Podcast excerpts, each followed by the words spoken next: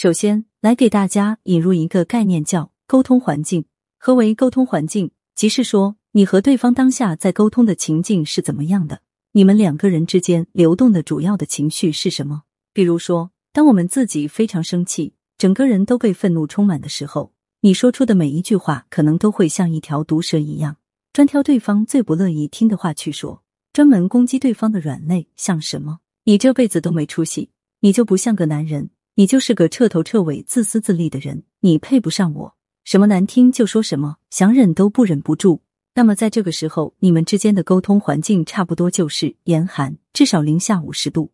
试想想看，当你用这样的方式和对方说话的时候，还指望对方说出什么好听的话来缓解气氛，春风化雨般的来化解矛盾吗？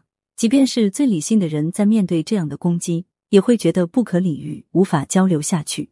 相反。我们换个沟通环境来想想看，我们来假设下，当你和你的男朋友或者老公刚谈恋爱的时候，你们俩在甜蜜的不行，你侬我侬的时候，如果在这个时候，如果他说了句“你这个傻瓜，你这个笨蛋”，或者他做错了什么事，你是不是也不会觉得很生气，完全可以原谅，可能甚至会觉得他有点可爱？这个就是因为当时你们之间那种情绪气场和氛围是非常甜蜜的。所以你们之间的沟通环境也是最温柔的风，简直舒适极了。随便说什么话都可以开出一朵花来。所以这就是为什么我说沟通环境决定了沟通的局势。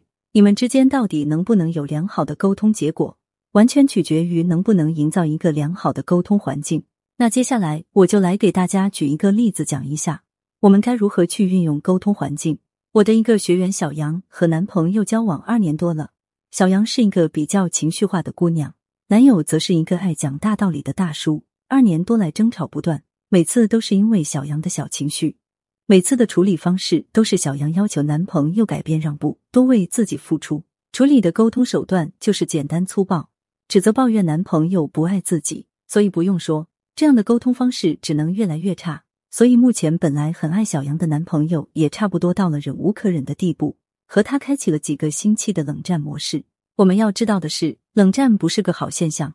如果对方还愿意和你争吵，那至少你们还有沟通的余地。但是如果他连吵都不吵，就离绝望不远了。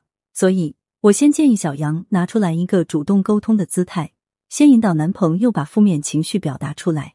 没想到的是，男朋友看样子也压抑了很久。这一引导不要紧，男朋友把心里的不满统统扔了出来，差不多一整篇的对话。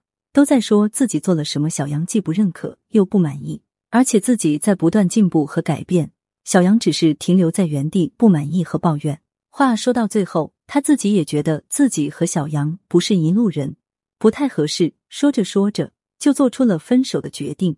看到男朋友打出分手这个决定的时候，小杨才情绪失控，崩溃大哭道：“说自己意识到自己之前的错误了，现在愿意改变了。”但是不知道该如何和男朋友沟通。我让小杨先去调整一下自己的情绪，自己稳定下来之后，又隔了一会，我建议她给男朋友回了一句话。这句话一共五个字，男朋友看了之后收回了之前分手的决定，又回复小杨说：“哎，那我们再想想办法吧。”其实有的时候，关键时刻的一句话就可以去改变关系模式。秘诀也非常的简单，就是我刚才给大家讲的。